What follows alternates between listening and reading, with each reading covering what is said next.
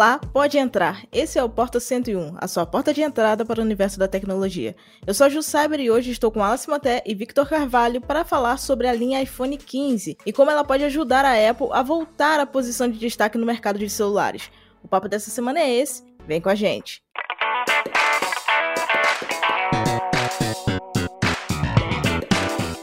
Sejam bem-vindos ao Porta 101, o nosso podcast semanal sobre um tema específico do universo da tecnologia. Toda segunda-feira tem um episódio novo neste feed para você.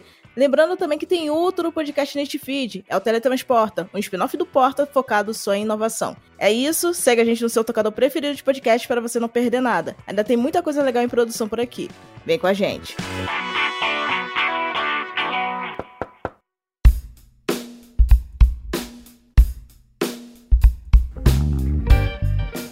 E aí, gente, USB tipo C no iPhone 15, será uma realidade? Será uma expectativa apenas? Ou a gente só vai ver isso nos modelos mais avançados? Victor, fala aí pra gente o que, que você acha que vai acontecer e o que, que a gente pode esperar do lançamento do iPhone 15 em setembro pela Apple. Olá a todos, muito obrigado por ter me convidado de novo. Sempre fico lisonjeado por estar aqui participando com vocês dois. Na verdade, primeira vez com o Wallace, né? Mas é sempre excelente estar aqui. E pela primeira vez em muitos anos a gente vai ver um iPhone mudar tanto, né?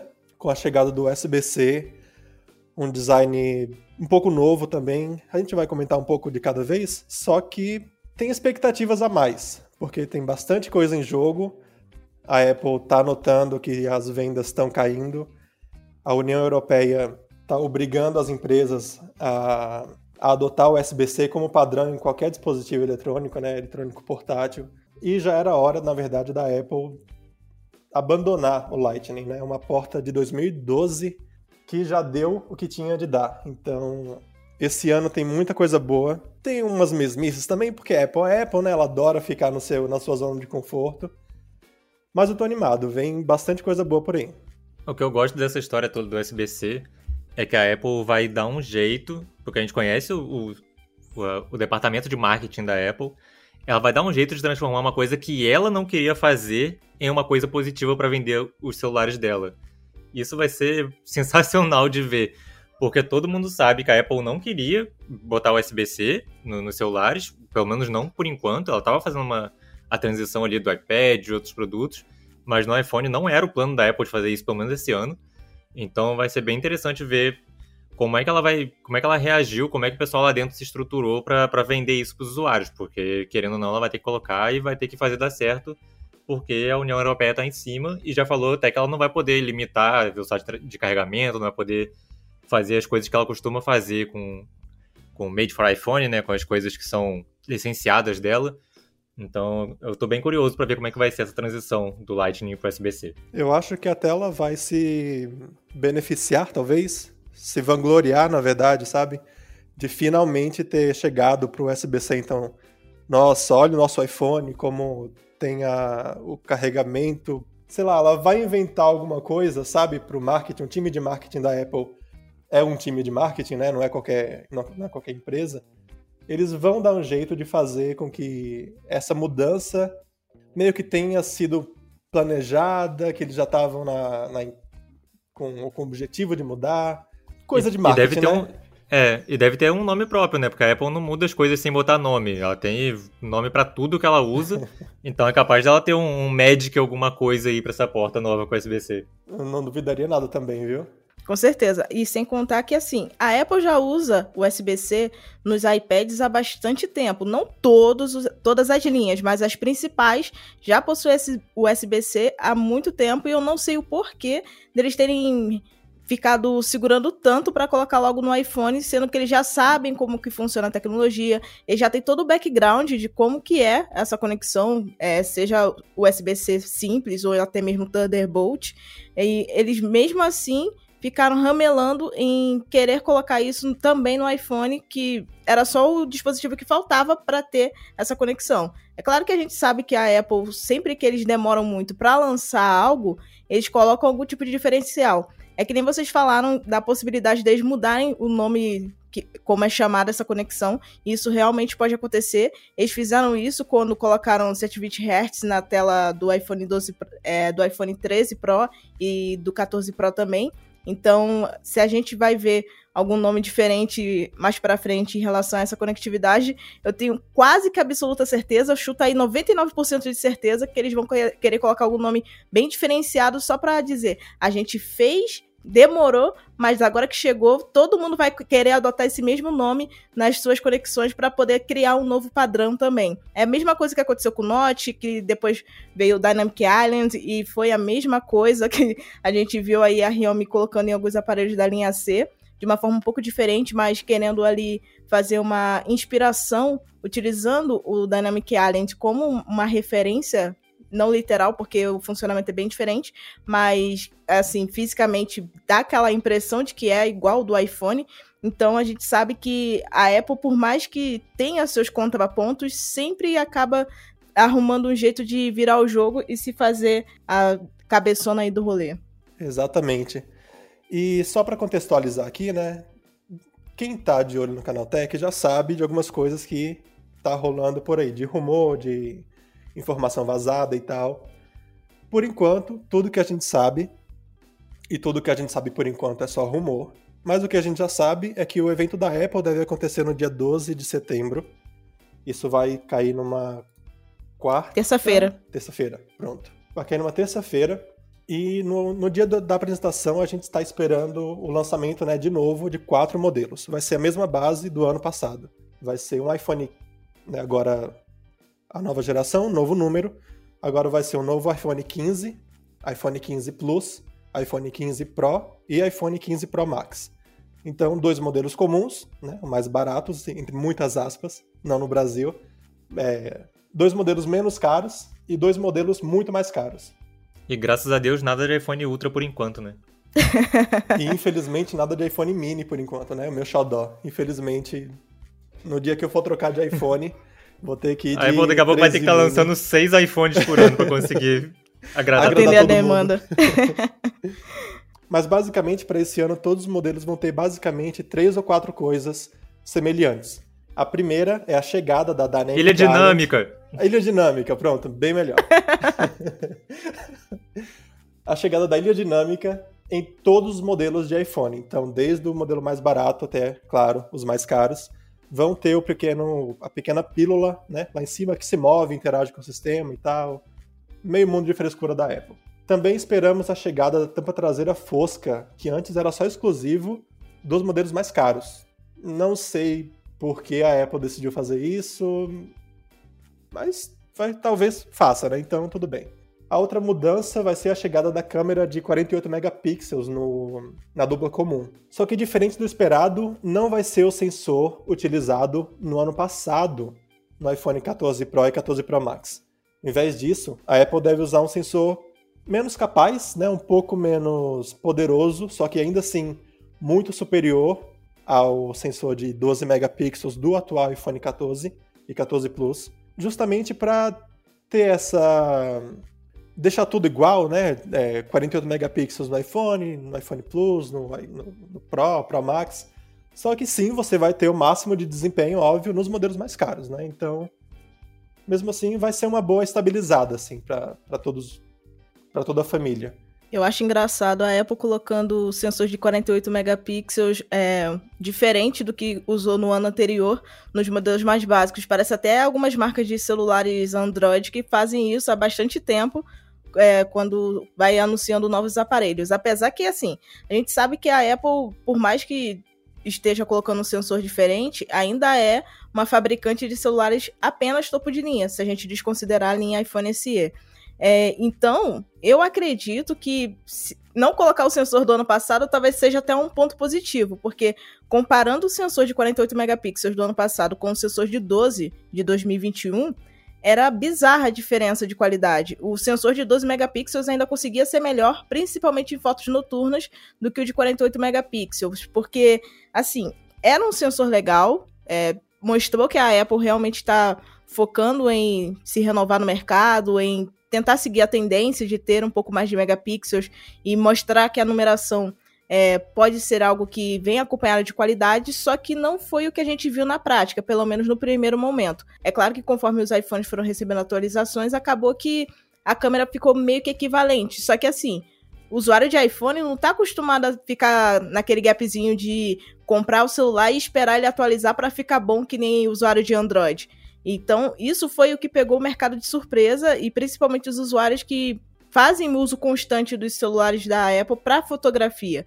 Então, eu acredito que com essa colocação também dos 48 megapixels nos celulares mais básicos, entre muitas aspas, vai ser legal, só que também vai ajudar a confundir muito o público em relação a qual celular realmente vale a pena, porque a diferença entre eles vai ser mais um sensor a mais na linha Pro, só que quando for comparar a qualidade, ainda vai ter gente reclamando: Poxa, mas eu tô comprando um celular topo de linha, que o sensor dele é inferior ao modelo Pro só porque tem duas lentes ou porque o sensor é diferente, mas a quantidade de megapixels é a mesma. E explicar isso pro público vai ser muito complicado. E eu quero ver como que a Apple vai se comportar nesse rolê.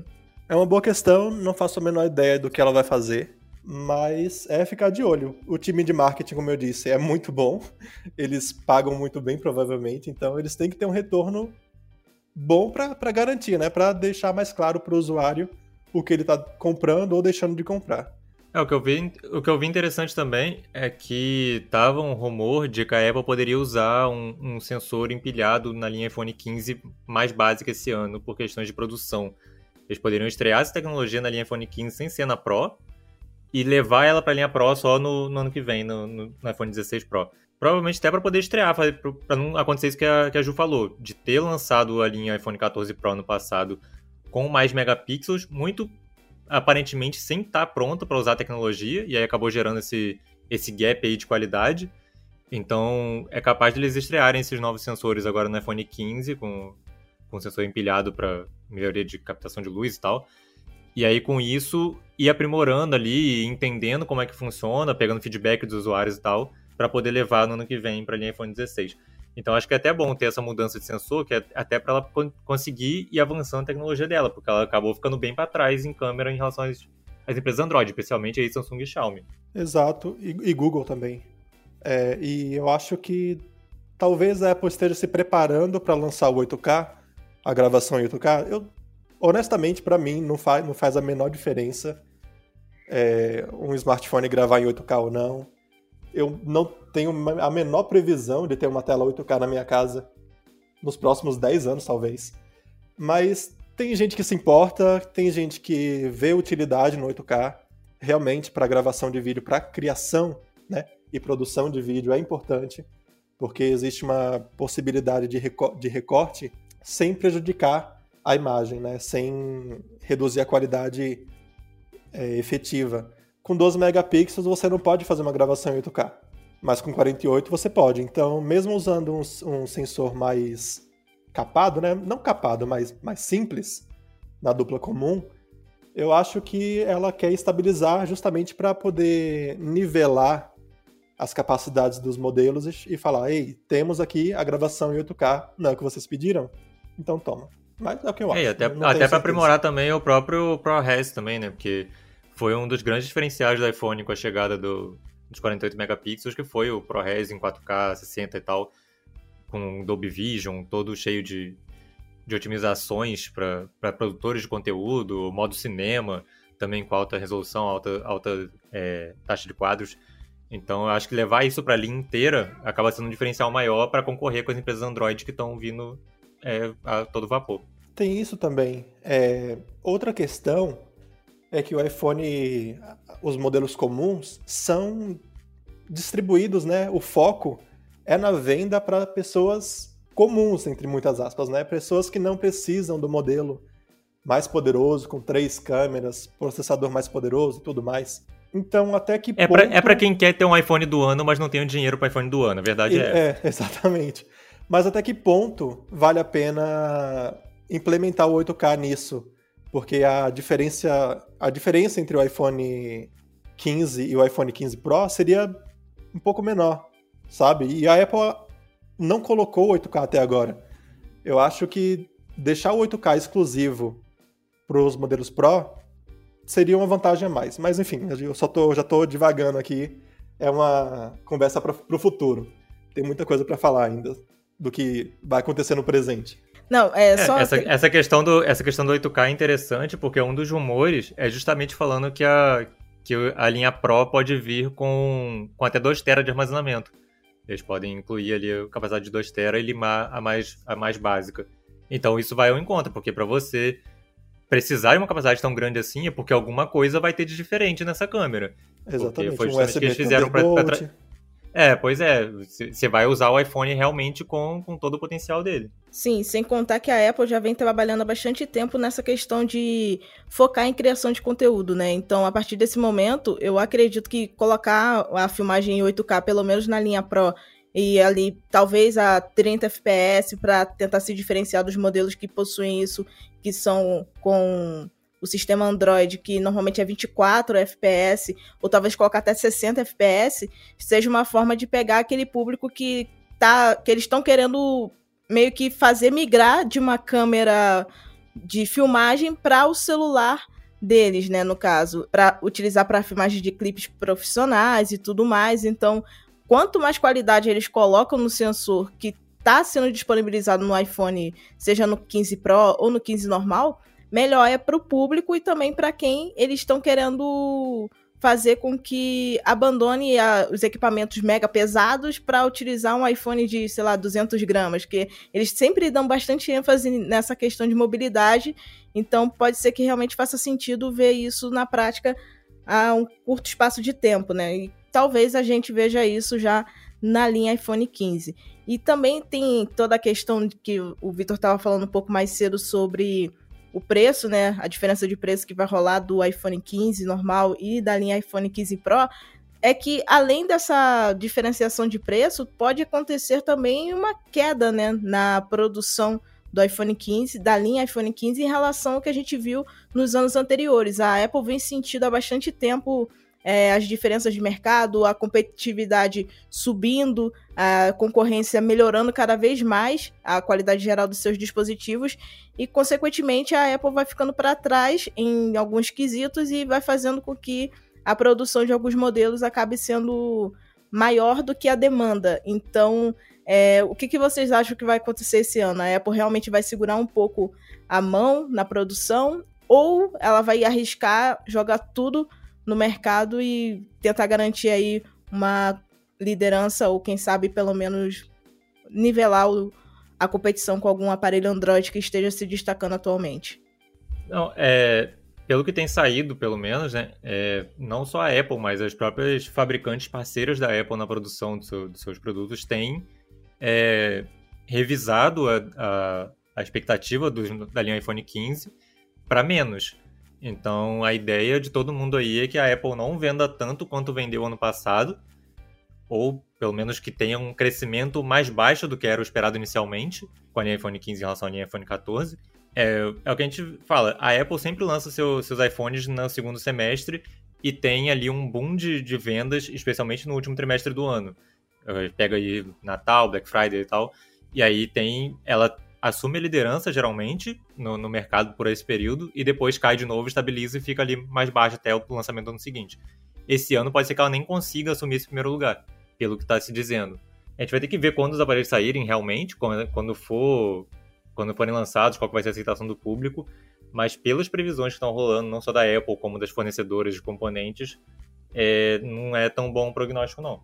E eu acho que o padrão de consumo mudou. A gente não está mais preocupado em comprar a última tecnologia. A gente, eu digo, o usuário comum, né?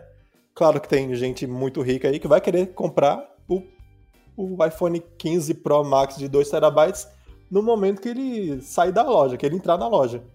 Só que o, o, a pessoa normal não está preocupada. E esse é o problema da Apple, né? Especialmente nos Estados Unidos, que a Apple domina o mercado de smartphones por lá. O preço subiu muito. Tem notícias agora de que ela está querendo fazer parceria com operadora para voltar a reduzir preço do iPhone 15, de toda a linha iPhone 15, justamente para atrair consumidor, né? Coisa que não estava fazendo antes, não aparentemente ainda não está conseguindo fazer. E o padrão de consumo mudou é, o mundo está em crise, uma recessão que ainda dura desde a pandemia, então é isso, é ela ficar atenta e saber que aumentar preço não vai ajudar em nada, né? Mas é isso, não tem nada o que fazer. E por falar em aumentar preço, enquanto a dupla comum deve se manter mesmo, na mesma faixa de preço, os dois modelos mais caros vão, podem ficar ainda mais caros. Rumores têm surgido cada vez mais de que o iPhone 15 Pro vai custar 100 dólares a mais e o iPhone 15 Pro Max vai custar 200 dólares a mais. Então é muito dinheiro a mais para um modelo que, ou melhor, para dois modelos, né, que vão receber melhorias sim, né? O USB-C é super prático porque você tem um Mac ali que vai recarregar com USB-C e você só tira dele, pluga no iPhone e pronto. Só que é vantajoso, sabe? Dos 200 dólares a mais só por causa de um, um conector novo. Não sei se seria assim tanta. Não sei se faria tanto, tanto diferencial, sabe? Para justificar o investimento maior, mas é aquilo, né? Tem que esperar para ver. É, sem contar que se a gente for olhar para o Brasil, que normalmente o iPhone chega aqui vezes 10, então esse aumento de 100 dólares e 200 dólares representa praticamente mil e dois mil reais. Então, essa diferença de ter o USB-C e não ter é, se for realmente uma diferenciação entre os modelos da linha, como você falou, imagina você ter que pagar mil ou dois mil reais a mais só para ter uma conectividade ali um pouco mais rápida e um pouco mais amigável para os tipos de cabo que você está acostumado a utilizar. Cara, é impraticável aqui no Brasil. Seria, seria o iPhone 15 Pro Max de 2TB o primeiro celular a romper a barreira dos 20 mil reais? É o que a gente vai esperar aí pra ver aí. Porque eu se, chuto 50, viu? Se, eu chuto 50. É, porque, porque se for seguir o que tá falando, ele em dólares vai ficar ali na casa dos 2 mil dólares. Isso pro Brasil você pode jogar 20 mil fácil. Porque é, é a conversão da Apple, como você falou, é vezes 10. Isso quando não é mais do que isso, porque às vezes ela joga até mais do que 10. Então, se chegar perto dos 2 mil dólares aí, cara, vai ficar, vai ficar complicado, porque você tem modelos é, dobráveis que estão chegando por menos que isso no Brasil. Então, é, é puxado. Sim, e a gente sabe que essa questão da mudança de preço pode ter relação com a conexão, que vai ser alterada, mas também com os materiais que vão ser utilizados nos novos iPhones, né? Porque alguns rumores também dizem que a linha Pro vai chegar aí com corpo de titânio, com, com bordas mais finas, então vai ter aí um novo botão de ação.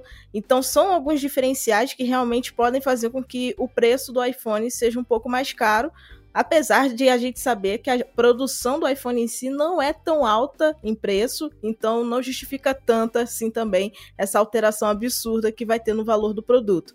Mas vamos falar agora um pouquinho mais em detalhes sobre essa tela nova que vai ter umas bordas mais finas. O que, vocês estão achando aí em relação a isso? Que finalmente, né, a gente vai ter menos bordas nos iPhones, porque é algo que a gente já tem visto em muitos aparelhos que possuem aí o sistema operacional Android tem, e demorou bastante para a gente ver a Apple seguir esse mesmo caminho, porque a gente via ali o Intile, que já ajudava a ter um aproveitamento de tela maior do que aquele aquela tela mais antiga que tinha um recorte gigantesco no topo e na barra e tudo mais. E ano passado eles fizeram uma alteração que ajudou a melhorar isso. Mas esse ano a gente pode realmente ver o iPhone, além de ficar com, mais, com menos bordas, ficar mais bonito, né? Então, eu quero saber do Vitor como que você está vendo essa, esses vazamentos que têm surgido em relação a essa alteração aí nas bordas e o que você espera em relação a isso na prática. Então, vão ser não só bordas mais finas que do ano passado, né? Como também a tela de bordas mais finas em um celular, ponto, do mundo, sabe? É, a Apple vai sair de, se não me engano, minha memória não, não é das melhores, são 2.2 milímetros de espessura no iPhone 14 Pro e 14 Pro Max esse número vai cair para 1,5 milímetro nos dois modelos. Isso é muito mais fino, por exemplo, do que o atual líder né, nessa, nessa competição, que é, o, que é o Xiaomi 13. Isso, é o a Xiaomi 13. Atualmente é o celular com bordas mais finas do mundo. Só que isso vai ser superado, pelo que dizem os rumores, pelo iPhone 14 Pro, 15 Pro e 15 Pro Max. Essa tela, inclusive, já está sendo usada no Apple Watch Series 7 e Series 8. Começou no, no ano retrasado, com a chegada do Series 7, que é justamente um, smart, um smartwatch surpreendente, né? De, as bordas mais finas em um aparelho do tipo. E é, é um custo maior, o que né, também leva a crer que a, o aumento de preço. Basicamente, é, qualquer mudança que a Apple fizer no iPhone vai ter uma, um aumento de custo. Então, é justamente isso. É o material de titânio agora ainda mais resistente, mais durável é, e menos suscetível a riscos, né? É um, um motivo para o aumento de preço.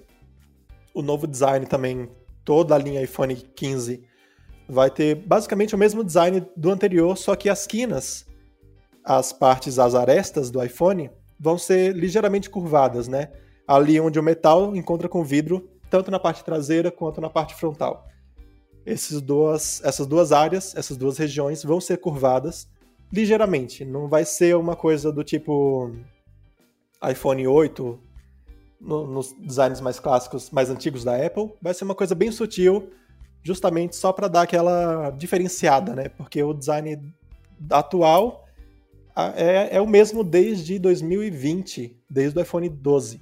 Então. Sim. Acho que esse também é mais um, um desejo da Apple em fazer o iPhone mudar, né? Em fazer os consumidores sentirem mais atração pelo dispositivo. E outra grande mudança no, nos modelos Pro, né? Isso só nos modelos Pro, vai ser a chegada do novo botão de ação. Ao invés daquela chavezinha que você levanta e desce para ativar o módulo silencioso ou desativá-lo, teremos agora um botão de ação que vai ser só um botão, não vai ser mais uma chave deslizante, né, física que você move, vai ser só um, um botão que você aperta e ele vibra da, mesma forma com que o, o botão Home antigamente, né, no iPhone 5S, se não me engano, 6, 7, 8, esses botões, é, esses iPhones de botões vibravam, né, que é um motor de vibração que gera um clique simulado. Não é um clique físico, é um clique virtual. E basicamente esse novo botão de ação lateral vai ser idêntico. O objetivo, na verdade, da Apple era transformar todos os botões laterais em botões virtuais. Ou seja, ter só um, a indicação, né? só a protuberância do botão e não em si o, a ação de clicar fisicamente. Né? Supostamente isso daria mais é, impermeabilidade para o modelo, para o dispositivo, o que talvez seja real, né? Porque você não vai mais precisar de peças móveis para subir, levantar e que podem ser quebradas. É só uma, um motor de vibração ali que está ali embaixo, vai identificar o toque, mesmo com luva. Ninguém tem que se preocupar com isso. E também sobre capas, né? Mesmo com capa de proteção, o iPhone ele vai identificar tudo.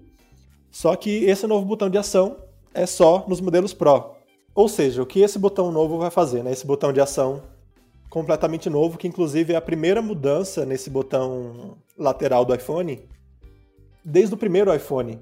Então temos aí mais de uma década, uma década e meia de iPhones com o mesmo botão de deslizante, né, para silenciar o smartphone, e essa vai ser a grande mudança em mais de uma década do, do dispositivo da Apple. Entre as funcionalidades que esse novo botão de ação vai fazer, inclui acessibilidade com acesso rápido para ajustes como zoom, descrição de áudio e muito mais. Atalhos, é, provavelmente você vai poder criar atalhos, né? Então você pressiona ali e faz alguma coisa, sei lá, talvez acenda uma luz, ou então em casa, né? Acende a luz de casa, ou então apague a luz de casa.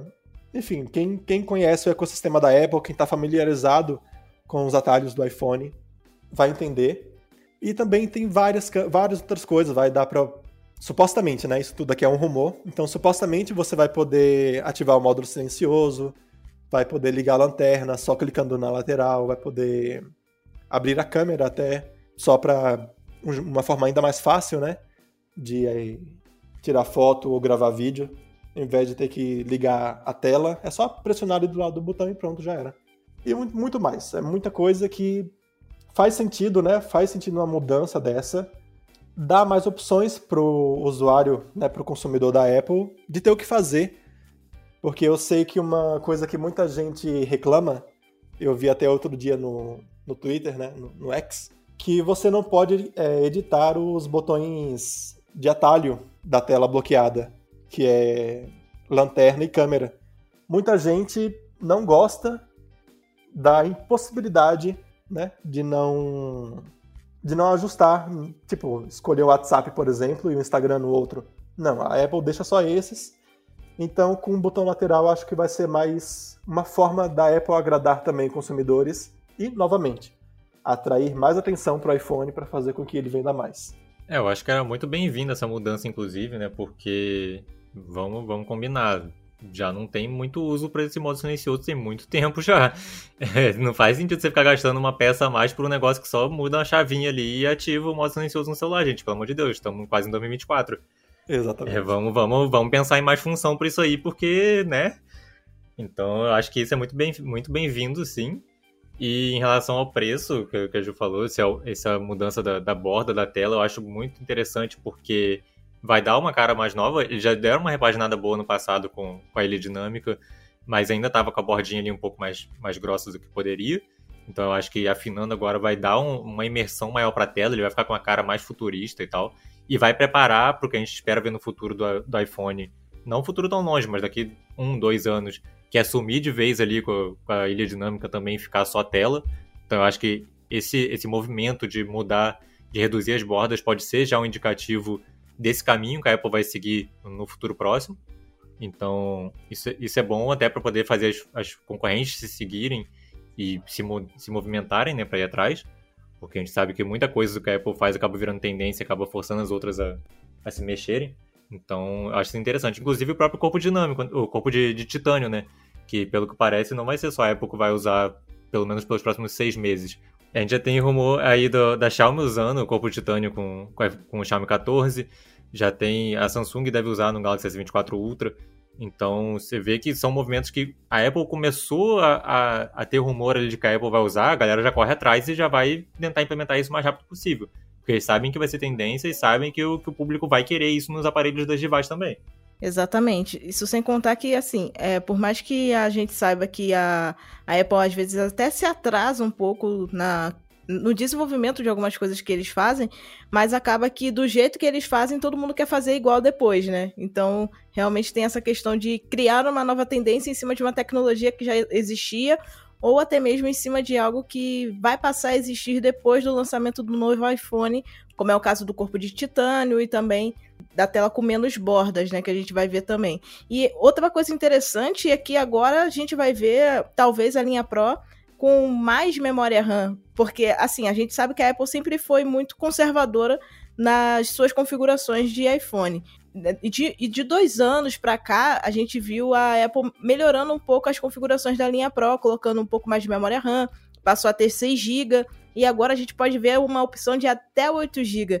Então, é bastante coisa para um iPhone e também acaba meio que confirmando os rumores de que virão configurações um pouco mais avançadas de filmagem, de fotografia nos celulares mais avançados, porque quanto maior é a necessidade de uso para exploração e filmagem, maior tem que ser a memória RAM para conseguir dar conta do recado ali nas diferentes tarefas que são exigentes pelo software e tudo mais, junto com o sensor das câmeras, e também quando a pessoa quer utilizar outros tipos de aplicativo ao longo do uso nesse mesmo nesse mesmo momento, né? Então, eu acredito que a presença de 8 GB de memória RAM é legal, mas espero que a Apple pare por aí, né? Porque senão daqui a pouco a gente vai ver um iPhone com 16 GB sem a menor necessidade. Eu acho que 8 já tá mais do que suficiente, porque a gente sabe que iPhone não precisa de tanta memória RAM quanto alguns celulares Android, apesar de eu achar que alguns até mesmo começam a exagerar um pouco quando passam ali de 12 GB. Mas, enfim. Ela faz um trabalho de gerenciamento de software muito bom, né? Sim. É... Só que eu acho que esses 8 GB de RAM, eu estava, eu acho, conversando com o Alice no grupo mais cedo, é, essa semana, e a gente acha, chegamos à conclusão de que talvez esses 8 GB de RAM sejam destinados só aos modelos de terabyte, de 1 terabyte de 2 terabyte de armazenamento. Essa é a mesma lógica que a Apple aplica no iPhone, no iPad Pro. Então, todos os modelos de iPad Pro com 128 GB, 256 e 512 usam 6 GB de RAM. Só os modelos com 1 TB e 2 TB de memória usam 8 GB. Então, é uma lógica que pode ser levada para o iPhone Pro também, para o iPhone 15 Pro. E eu acho muito provável, acho muito provável de que, de que aconteça. Sim, é, isso faz sentido porque isso já vem sendo feito pelas devices tem bastante tempo nos celulares, né? Você pegar Samsung, Motorola, Xiaomi, Realme, Honor, Oppo, todas elas fazem isso. Você tem os modelos é, pareados ali, determinada capacidade de armazenamento fica em conjunto com determinada, determinada capacidade de RAM. Se é modelo de 12 GB com 256, modelo de 16 GB com 512, com 1 TB. E assim vai, porque isso ajuda a equilibrar o custo do produto. Você vai pagar mais, você não vai ter só armazenamento a mais, você vai ter RAM a mais também. Isso te dá um, um, um trade-off ali mais interessante para te convencer a pagar mais. Ainda mais se a gente estiver falando realmente de ter esse aumento de preço dos modelos mais caros. Isso seria uma justificativa para você poder realmente convencer alguém a fazer isso. A pagar mais caro no iPhone de, de 1 tera, ele não vai ter só 1 tera, ele vai ter 8 GB de RAM. Ele vai ter alguma função mais ali, porque vai ser disponibilizado com, com esses 2 GB de RAM mais, não sei também. Então eu acho que isso realmente faz bastante sentido e ia colocar a Apple aí numa, numa questão de, de competição maior frente às empresas Android, né? Para ela conseguir equilibrar melhor o portfólio dela. Exato. E a gente está falando aqui sobre o iPhone 15 Pro, né? A dupla mais poderosa. E a gente já, fazendo um recapitulando aqui, a gente já falou que vai ter corpo de titânio, né? Novo design que também vai ser levado para os modelos comuns. Tela de borda mais fina, exclusiva, da dupla mais poderosa. Novo botão de ação, também exclusivo mais memória RAM e mais armazenamento. E claro, um chipset exclusivo também da linha Pro, né, que vai ser o A17 Bionic. Agora com fabricação em 3 nanômetros, que é uma litografia extremamente eficiente, de baixíssimo consumo energético e que aliada à, à maior capacidade de bateria dos dois modelos, inclusive toda a linha iPhone 15 também é esperada com uma bateria maior esse ano, mas pelo uso do processador do chip A17, é esperado um aumento ainda mais em duração de bateria dos, do, dos dispositivos, né, da dupla. Só que tá tudo igual, né? iPhone 15, iPhone 15 Pro e 15 Pro Max estão bem iguais até aí. Só que esse ano a Apple pretende dar um gás a mais para o modelo mais caro e maior. É, os rumores têm indicado cada vez mais que essa vai ser a primeira vez que a Apple vai usar uma lente periscópio para zoom. Então, o que isso vai permitir é que a Apple finalmente chegue ao nível de zoom do Galaxy S20 e do Galaxy S23 Ultra, do Xiaomi 13 Ultra, de vários do, do, do Galaxy S20 Ultras. do Galaxy S20 é, Ultra de 2020, né? exatamente. né? é, a Ju falou aqui que a Apple né, todo mundo conhece, na verdade, que a Apple leva anos para implementar uma tecnologia que celulares Android já usam há muito mais tempo. Há muito mais tempo. Só que não. E a gente já viu isso sendo feito ano após ano, né? É, câmera sobre a tela, a Samsung já tem o celular dela há dois, três anos. Várias fabricantes chinesas têm também há ainda mais tempo. E a câmera periscópio para quem não sabe, né, ao invés de ficar empilhada uma lente em cima da outra, o sistema, o módulo de câmera é deitado na horizontal para aproveitar o maior espaço do corpo do smartphone. Então você permite oferecer um maior espaço entre as lentes, né, entre o conjunto de seis, é, sete lentes, justamente para permitir uma variação maior de zoom o Galaxy S23 Ultra, inclusive, tem duas lentes de zoom justamente por isso. Uma é na vertical, empilhada, e outra, a periscópio, é deitada justamente para oferecer esse alcance muito mais poderoso para você enxergar, né? Até como a, a Samsung gosta muito de promover, ver a Lua. Então você mira ali na Lua, tem muita comparação no TikTok, no Twitter, no Facebook nem sei se o Facebook existe ainda. Mas tem muita, tem muita comparação em toda a rede social do iPhone sendo segurado de um lado e arrastando para o zoom, e do outro lado o Galaxy S20 e tantos Ultra chegando até a Lua, né? Isso finalmente vai ser. A comparação vai ficar muito mais justa a partir desse ano. mas novamente só para o modelo mais caro do iPhone. É, e isso tem um motivo, inclusive. O motivo é o tamanho. O módulo de câmera periscópio, justamente por ser posicionado na horizontal, ele ocupa muito, muito, mas muito espaço interno do, do dispositivo. E se você colocar isso no modelo menor, primeiro, que ele vai ficar mais grosso, e segundo, que vai comprometer os, compo os componentes internos do dispositivo, especialmente a bateria. Então, ninguém aqui quer um iPhone mais poderoso com uma bateria menor, né, menos capaz. Por enquanto, pelo menos por esse ano, o plano da Apple é usar a lente periscópio para zoom astronômico só nos modelos, ou melhor, só no modelo mais caro. Tem rumores, por enquanto, de que a Apple pode fazer um feito de engenharia incrível e levar esse, esse módulo de câmera periscópio para o modelo comum, ou melhor, para o modelo Pro do ano que vem. Assim, o iPhone 16 Pro e 16 Pro Max teriam, supostamente, segundo os rumores, muito preliminares, que esses dois modelos teriam a câmera periscópio. Eu acho realmente muito difícil, especialmente pelas dimensões do dispositivo em si, né? O, o iPhone 16 Pro tem só 6.1 polegadas, então acho muito difícil ela alcançar isso. Mas se alcançar vai ser um feito histórico, real, verdadeiramente histórico, que é muito complicado de se fazer. É interessante, é interessante isso, porque na verdade isso me deixa bem curioso de saber como que a Apple vai equilibrar esse conjunto óptico dela. Porque ela tem uma outra wide que é muito aberta, ela tem a wide ali que também é aberta, não é tão fechada, e tem a telefoto.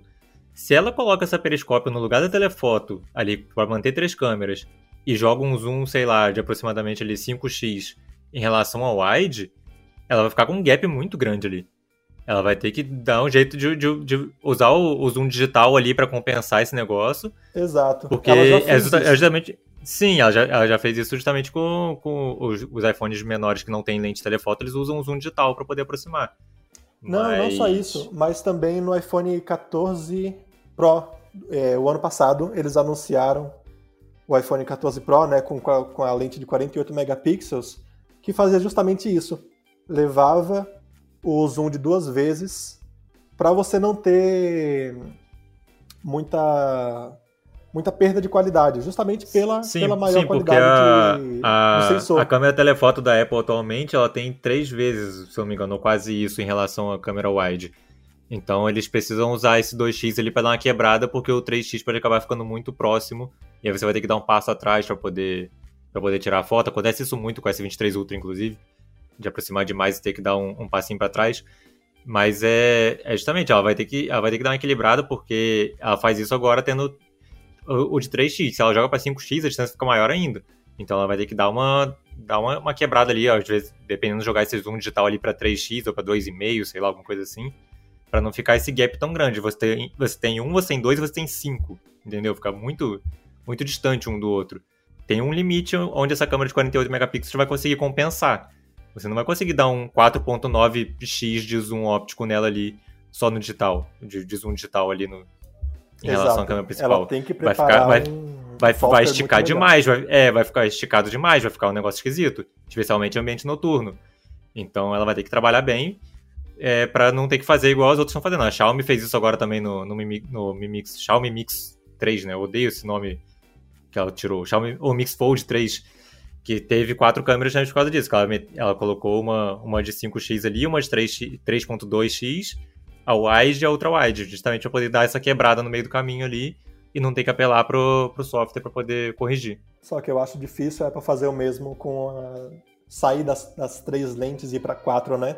Eu não vejo a Apple fazendo isso. Mas, enfim, pode fazer, né? Quem é, pois é, pelo menos por enquanto não deve, não deve acontecer, mas. Exato. Justamente o, o que me deixa curioso é como ela vai conseguir trabalhar para não dar os problemas de, de fotografia que a gente viu na linha iPhone 14 Pro. Ruído ela já, tá vindo, ela, já, é, ela já tá vindo de uma geração que não foi tão consolidada assim, não agradou tanto em termos de fotografia. Então ela arriscar justamente no modelo mais caro em ter um outro problema nesse sentido, é, vai ficar feio para ela duas gerações seguidas acontecendo isso. Outra coisa que eu queria falar é, da lente periscópio é que justamente por a Apple levar muito tempo para desenvolver seus produtos, né? é, ideias já consolidadas no mercado Android, ela geralmente traz uma diferença exclusiva. A gente teve isso na câmera dupla do iPhone 7 Plus, se não me engano. Acho que foi o 7 Plus, o primeiro iPhone com câmera dupla, que tinha como grande diferencial a segunda câmera com zoom. Se não me engano, isso não existia antes. Ou se existia, não estava sendo muito, muito usado em celulares Android. Mas a Apple realmente chegou ali e colocou algo de diferencial que todas as empresas, a partir daí, tiveram que seguir, né? Foi uma tendência, uma das várias tendências que a Apple demorou para atender, demorou para implementar no iPhone, e quando implementou, toda a indústria mudou. Com o iPhone 15 Pro Max, eu acho, na verdade não é achismo meu, é mais rumor, na verdade, que, o, que a Apple pode usar um sistema de câmera de lente zoom é, ajustável muito mais caro, inclusive, onde as peças, as lentes físicas se movem dentro do, da câmera, dentro do módulo de câmera, para oferecer um alcance de zoom variável de alta qualidade sem comprometer a qualidade, a, a definição de imagem. Então. Tipo, tipo o que a Sony fez com o Xperia 1 Mark V. Isso. E há muitos anos atrás, a Sim, Asus já, fez. tiveram. É, a Asus fez no primeiro Zenfone Zoom lá atrás também. Isso, esse mesmo. É, tiveram alguns modelos que, que acabaram não emplacando o Zenfone Zoom, coitado, porque por ter Intel acabou não vendo muito, muito sucesso. Mas o Xperia Mark V tem isso também, de, de ter a, a câmera com zoom variável ali dentro de, de intervalos que são, acho que é de 3.3 a 4.5, alguma coisa assim. Ah, se a Apple implementar um, um alcance variável desse, nesse nível também, eu acho que esse, esse, essa preocupação que a gente estava tá, tendo com o zoom, né, o gap de zoom, então já fica mais utilizável no dia a dia do que sair do, dois, do, do zoom 2 direto para o 5, né? Vamos ver. Assim, é, por enquanto, é, só e a, e a, Apple e a Sony têm uma parceria bem grande. A, a Sony faz sensor específico para a Apple tem muito tempo. Exatamente. Então, então... para elas trabalharem em conjunto ali para produzir alguma coisa nesse sentido, não custa também. Bom, quer dizer, custa, fazer, custa, né? mas. Enfim. É, e vai custar, vai custar muito.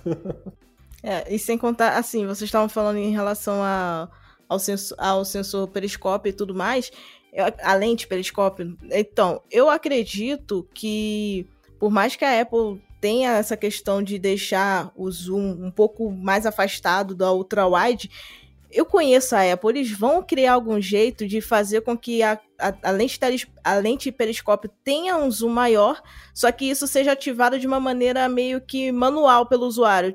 Tipo o ProRes, que não é feito de maneira automática. Você escolhe se você quer filmar naquele modo ou não. Eu acho que vai ser mais ou menos isso. Eles vão colocar ali um zoom padrão de, sei lá, três vezes ou cinco vezes, e depois você vai ter a opção de colocar até um zoom de 10, ou quem sabe colocar até um zoom digital de 50 vezes, que nem a gente viu em alguns modelos da Huawei, ou 100 vezes para se igualar com a linha S22 e S23 Ultra, na verdade com S23 Ultra, né, que tem a opção de, de zoom de 100 vezes, então seria algo interessante de se ver, mas eu tenho certeza que não vai ser só, ah, colocamos uma lente periscópio aqui que vocês podem utilizar para dar zoom. A Apple vai inventar algum meio de fazer com que essa lente, além de ter essa tecnologia mais avançada, também tenha uma forma de você poder controlar quando isso vai ser utilizado e da forma que você quer utilizar.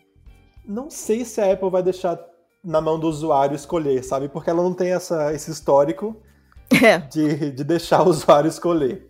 É, inclusive, se não me engano, os iPhones mais, mais recentes, né, que tem o modo macro, ainda não é manual. Se eu não me engano. Não. Não é? é por aproximação. Aí vai o software é, identificando e reconhecendo a cena. Automaticamente. Então acho que essa. essa...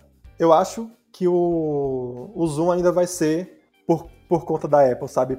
Ela vai decidir quando vai ser o melhor, o melhor momento de usar. E o usuário que se contente com isso. Querendo ou não, comprando iPhone 2TB ou não, o usuário que lide. É, a Apple tem muita questão do eu sei o que é certo para você, né? o Steve Jobs chegou a falar Exato. que o usuário estava segurando errado o iPhone, por isso que estava dando problema de, de recepção de sinal. então, eu, eu, acho que é muito questão de ver como que a Apple vai trabalhar esse software para lidar com essa diferença de zoom e para entregar esse zoom de longo alcance de uma forma mais estável e mais intuitiva para o usuário, né? Porque O iPhone é o, o, o aparelho mais focado naquele usuário point and shoot, né? Você tirou o celular do bolso, apontou, tirou, você não quer fazer nada, você quer apontar e tirar foto. Então, eles vão colocar alguma coisa, por exemplo, você, ah, você tirou, você ligou a câmera, apontou, tá um, um, lugar escuro com uma bolinha de luz, ele já vai meter um zoom ali porque ele vai entender que aquilo é, é a lua. Então, pode ser que aconteça alguma coisa assim, automaticamente, para já, tipo, ah, eu apontei ele para cima aqui, ele pega pelo giroscópio, ele tá vendo a posição que eu tô segurando o celular, para poder ver que eu tô apontando para cima e ele já vai dar o zoom. Pode acontecer alguma coisa nesse sentido. Não sei o que a Apple vai planejar, mas da Apple a gente pode esperar muita coisa, né? Inclusive, vou fazer uma carta aberta aqui pro Tim Cook, que até hoje não tem astrofotografia no iPhone, né? Bizarro. É, até o Google, Android. que é outra empresa que odeia que o usuário faça as coisas por conta própria, botou a astrofotografia na, na linha Pixel. Já tá na hora. Já passou da hora, na verdade, né? Quem sabe esse ano. Vamos esperar para ver. Pois é. E assim, a gente sabe que faltam poucas semanas para o lançamento do iPhone. É, o Vitor disse no início do, do, papo que pode ser lançado no dia 12 ou no dia 13 de setembro, que é, aí são datas meio especulativas, mas que fazem sentido, considerando todo o histórico da Apple. E há rumores de que a produção já está a todo vapor lá na Índia. É, para tentar reduzir a dependência do, da Apple da China, né? Porque a maioria dos iPhones são fabricados na China ou tem muita peça que é trazida da China para os Estados Unidos para fazer todo o processo de manuseio e tudo mais. Só que a gente sabe que a China está em guerra com os Estados Unidos, uma guerra tecnológica desde a época do Donald Trump e só vem piorando a cada ano e as empresas norte-americanas estão cada vez mais tentando não depender tanto assim do país asiático para fazer a produção dos seus produtos, seja desde o chipset até mesmo a construção como um todo. Então a gente vê aí a Índia como uma alternativa na parte de produção dos iPhones e vocês acham que isso vai ser algo positivo ou vai ser algo negativo para nova linha iPhone 15 que está aí chegando já Será que a gente vai ter alguma mudança na parte de estruturação, além do que a gente já falou de material e tudo mais? Será que vai ter aí melhorias na construção como um todo? Ou só vai ser é, só uma mudança de país e não vai afetar em nada a produção do iPhone como um todo? Eu acho que a mudança é mais logística mesmo do que necessariamente de facilitar a produção, sabe? Porque, justamente como você falou, né, a guerra toda que envolve vem é, correndo por anos, é preocupante na visão da Apple, justamente porque ela vai ter essa queda de produção, né? Ela não vai poder fabricar tantos modelos quanto ela esperava e dessa forma não vai poder vender tantos modelos justamente porque o usuário vai, o usuário final vai chegar ali no site da Apple.com, vai, vai abrir a página do iPhone 15 e vai dar ali frete, é, entrega na verdade de duas, três, quatro, seis semanas, oito semanas às vezes, sabe? Então, é um problema que a Apple já teve no ano passado por conta da, da fábrica da Foxconn na China, que entrou em. Lockdown. Isso, entrou em lockdown e teve greves também, né? Mais ainda, as greves, teve esses dois casos, lockdown por causa de casos da Covid que se espalharam dentro do, da fábrica e a greve justamente por melhores condições de trabalho. E aconteceu na época de lançamento do iPhone 14, então a Apple não quer repetir esse problemão que eles tiveram no ano passado. E eu acho que diversificar a produção é o maior desejo da Apple da década, se não me engano, sabe? Justamente para evitar complicação, evitar a dependência de um só país fabricando um dos smartphones mais vendidos do mundo então, a gente já teve também iPhone sendo é, fabricado e montado aqui no Brasil. A linha iPhone 13, a linha não, desculpa. Ah, o iPhone 13 foi, fabricado, foi montado no Brasil, o iPhone 14 também foi fabricado no, no Brasil, então a tendência é que o iPhone 15 também seja fabricado aqui depois de um 5, 4, 5 meses do lançamento oficial lá fora. Justamente para ter essa. para conseguir superar a demanda, né, para garantir que o smartphone seja entregue para todo mundo que queira. É, e não só no passado, né? A Apple já teve problema com entrega de iPhone algumas vezes nesses últimos anos. Eu acho que ela tá meio desesperada para ter uma, um, uma capilaridade maior nessa produção dela justamente por causa disso. Ela não quer ficar tão dependente da, da Foxconn na China, da, da Pegatron, da, das, das empresas que ela tem lá para poder montar. E ela precisa dar uma diversidade nisso, justamente porque você falou, são, são 70, 80 milhões de iPhones previstos de vender só no período de lançamento, aí até o final do ano. Isso é uma capacidade de produção gigantesca, tanto que ela está começando a produzir agora por causa disso. O aparelho lança mês que vem, vai demorar aí uns 15 dias de pré-venda e depois vai chegar nas lojas. Ela tem que ter uma, uma, uma linha de produção muito grande para conseguir dar vazão para uma demanda tão grande, mesmo que a demanda esse ano esteja um pouco mais baixa do que o esperado. Então, eu acho que é natural ela buscar outra, outros países. Como você falou, o Brasil daqui a pouco deve entrar também, geralmente entra aí 4, 5 meses depois do lançamento. Então, é natural que ela procure outros países para poder diversificar e conseguir atender a demanda gigantesca que é pelo novo iPhone.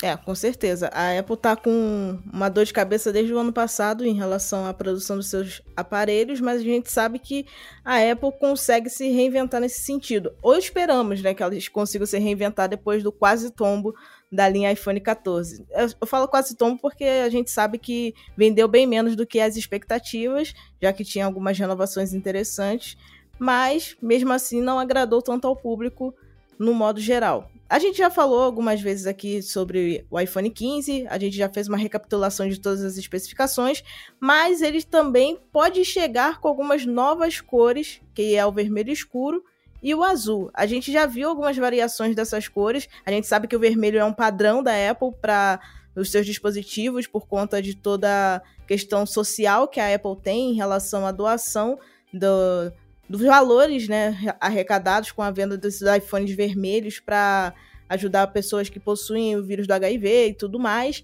Mas a gente vai ver também uma pequena modificação aí de deixar como cor padrão um vermelho mais escurecido e um azul diferenciado. É, esse vermelho mais escuro, na verdade, está me lembrando muito o Viva Magenta que a gente tem na Motorola com a linha Razer 40 Ultra.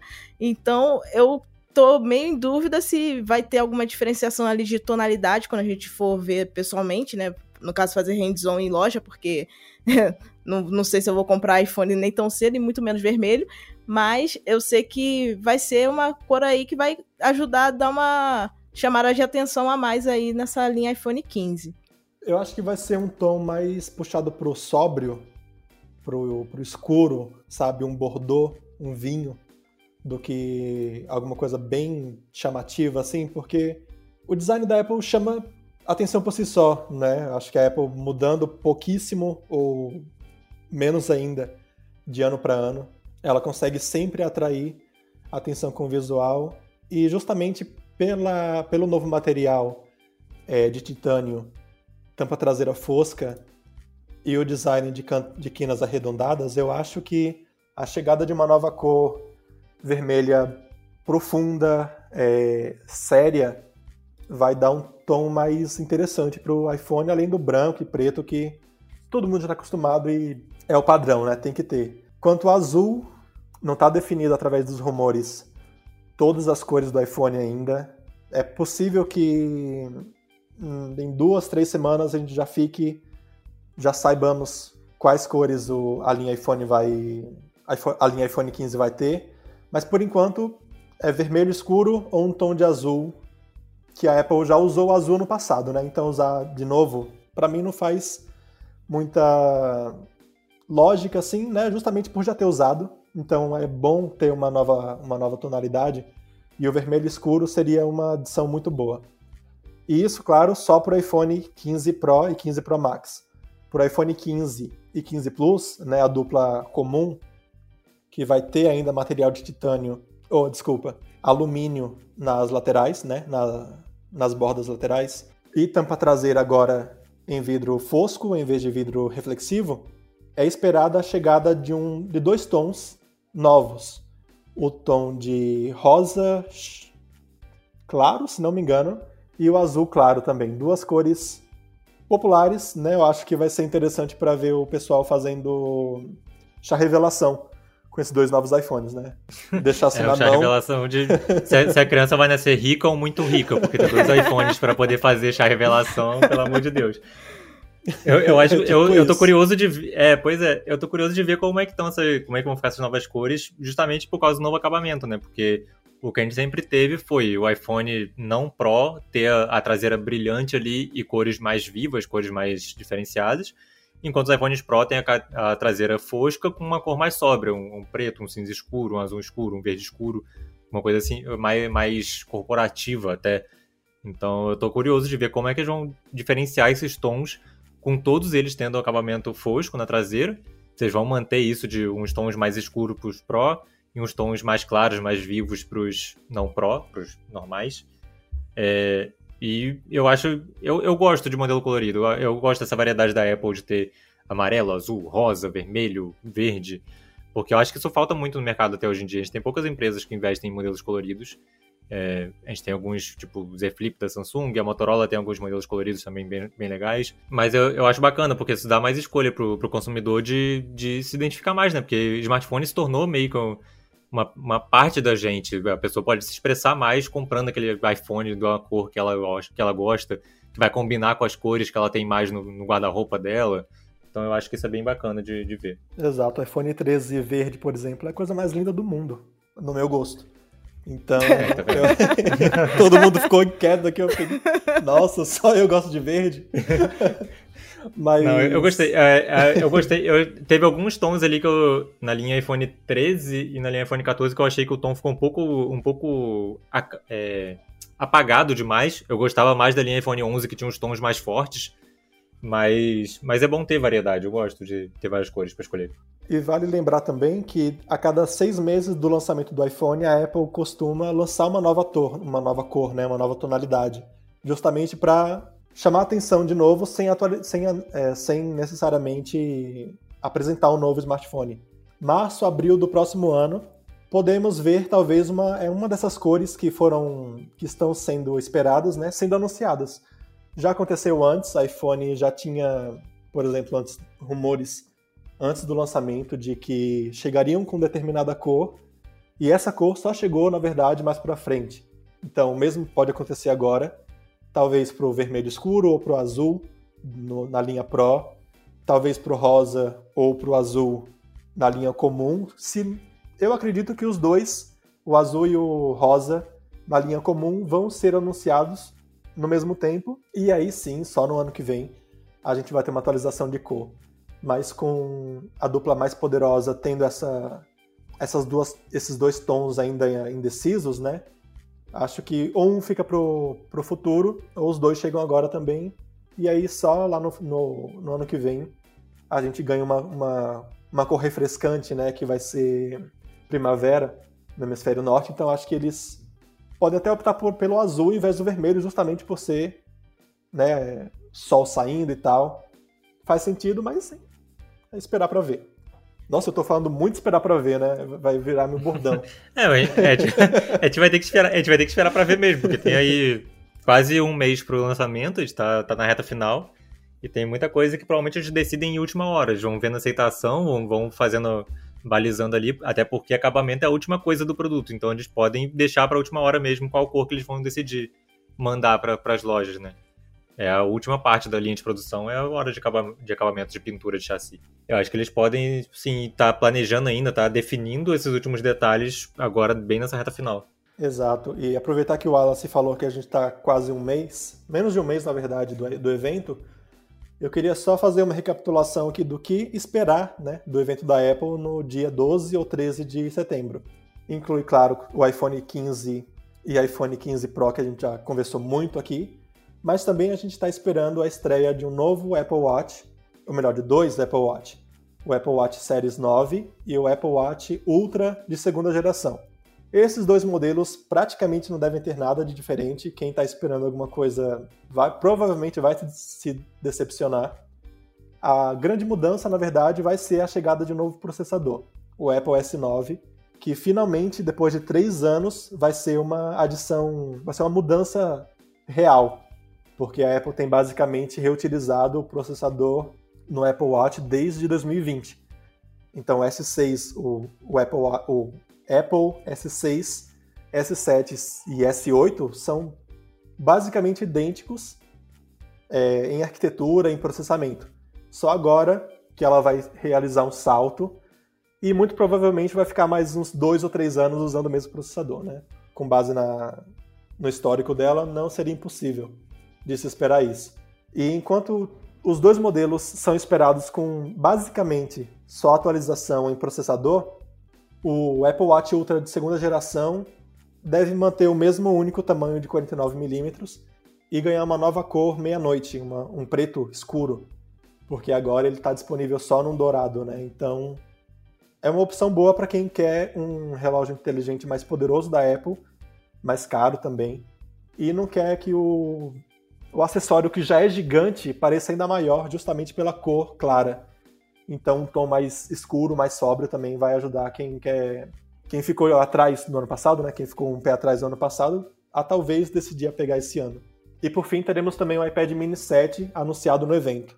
Se a gente já espera pouca coisa do Apple Watch, a gente espera muito menos do Mini 7, do, do iPad Mini 7. Então, essencialmente vai ser idêntico ao modelo de sexta geração. Mesmo design, mesmo suporte para Apple Pencil, mesma tela, mesmo tudo. Só que um chip novo, provavelmente, né, já que ele vai ser anunciado em setembro, ele deve usar o mesmo chip do iPhone 15 o A16 Bionic. Então, essa pode ser a única grande mudança do, do novo iPad mais compacto da linha. E finalmente a gente chega nos nas maiores indecisões, porque não tem muita coisa certa sobre atualização dos AirPods. A gente sabe que todo modelo de fone de ouvido da Apple usa o conector Lightning. Só que esse conector vai deixar de existir no iPhone. Então, a gente presume que seria que faria muito mais sentido a Apple também atualizar de uma vez só toda a linha de fone de ouvido, né? O AirPods de segunda geração, o AirPods de terceira geração, o AirPods Pro de segunda geração e o AirPods Max. Todos eles usam o estojo de carregamento, no caso do AirPods Max. É, o conector é físico no, no corpo, né? todos eles usam o Lightning como conector para carregamento, então, para carregamento com fio. É meu desejo, sabe? Eu acho que faria todo sentido lógico, justamente para é, a empresa vender mais até, porque agora tem USB-C, então fica mais atrativo, né? A pessoa que vai comprar um novo iPhone vai também acaba preferindo o novo fone de ouvido justamente por ter um, um conector só. Ou pelo menos o que eu também acho muito provável de acontecer é que ela lance o estojo de carregamento com USB-C. E só o estojo. Então, se você já tiver o seu AirPods de segunda, de terceira geração, o AirPods Pro com estojo de carregamento USB, é, Lightning, é só você comprar o novo com USB-C e pronto, você feliz. Talvez jogar o seu estojo atual no lixo ou então devolver para a Apple, não sei o, o, quais os planos da empresa. Mas essa seria outro, outra possibilidade pelo menos na minha visão, entende? É, ou seja, mais do que nunca o foco do, do evento vai estar nos iPhones, né? Porque vão ser mudanças muito discretas nos outros produtos. Então deve passar aí um bom tempo do evento falando de iPhone e dar aquela corrida finalzinha para pincelar o que, que tem nos outros. Ou às vezes nem falar, como já aconteceu, de só jogar o release depois no site e você que descubra que saiu coisa Exatamente. nova. Exatamente. Você descubra no Canaltech depois. Exatamente. Bom, e a gente vai terminando o assunto por aqui, porque hoje o podcast foi focado só no iPhone 15, mas o Vitor trouxe bastante metralhadora de rumores aí no finalzinho pra gente saber, ou pelo menos ter uma noção de tudo que pode vir durante esse evento, marcado entre muitas aspas para acontecer no dia 12 ou 13 de setembro. Bom, esse foi o nosso Porta 101 desta semana. Obrigado aos ouvintes pela companhia e ao Wallace e Vitor por mais uma participação. Mais uma vez, lembro a vocês que nós começamos o assunto por aqui, mas é legal quando vocês trazem novos pontos de vista para levarmos ao próximo episódio. Então, mande seu comentário para podcast.canaltech.com.br e converse com a gente. Lembrando que esse programa é feito por uma equipe super dedicada. Quem produz e roteiriza é o Wallace Moté, a edição é de Vicenzo Varim e a apresentação é minha, Ju Cyber. A revisão de áudio é do Gabriel Rime, a trilha sonora é uma produção de Guilherme Zomer e a capa são artes lindas feitas por Rafael Damini. Um abraço e até segunda-feira que vem. Tchau, tchau.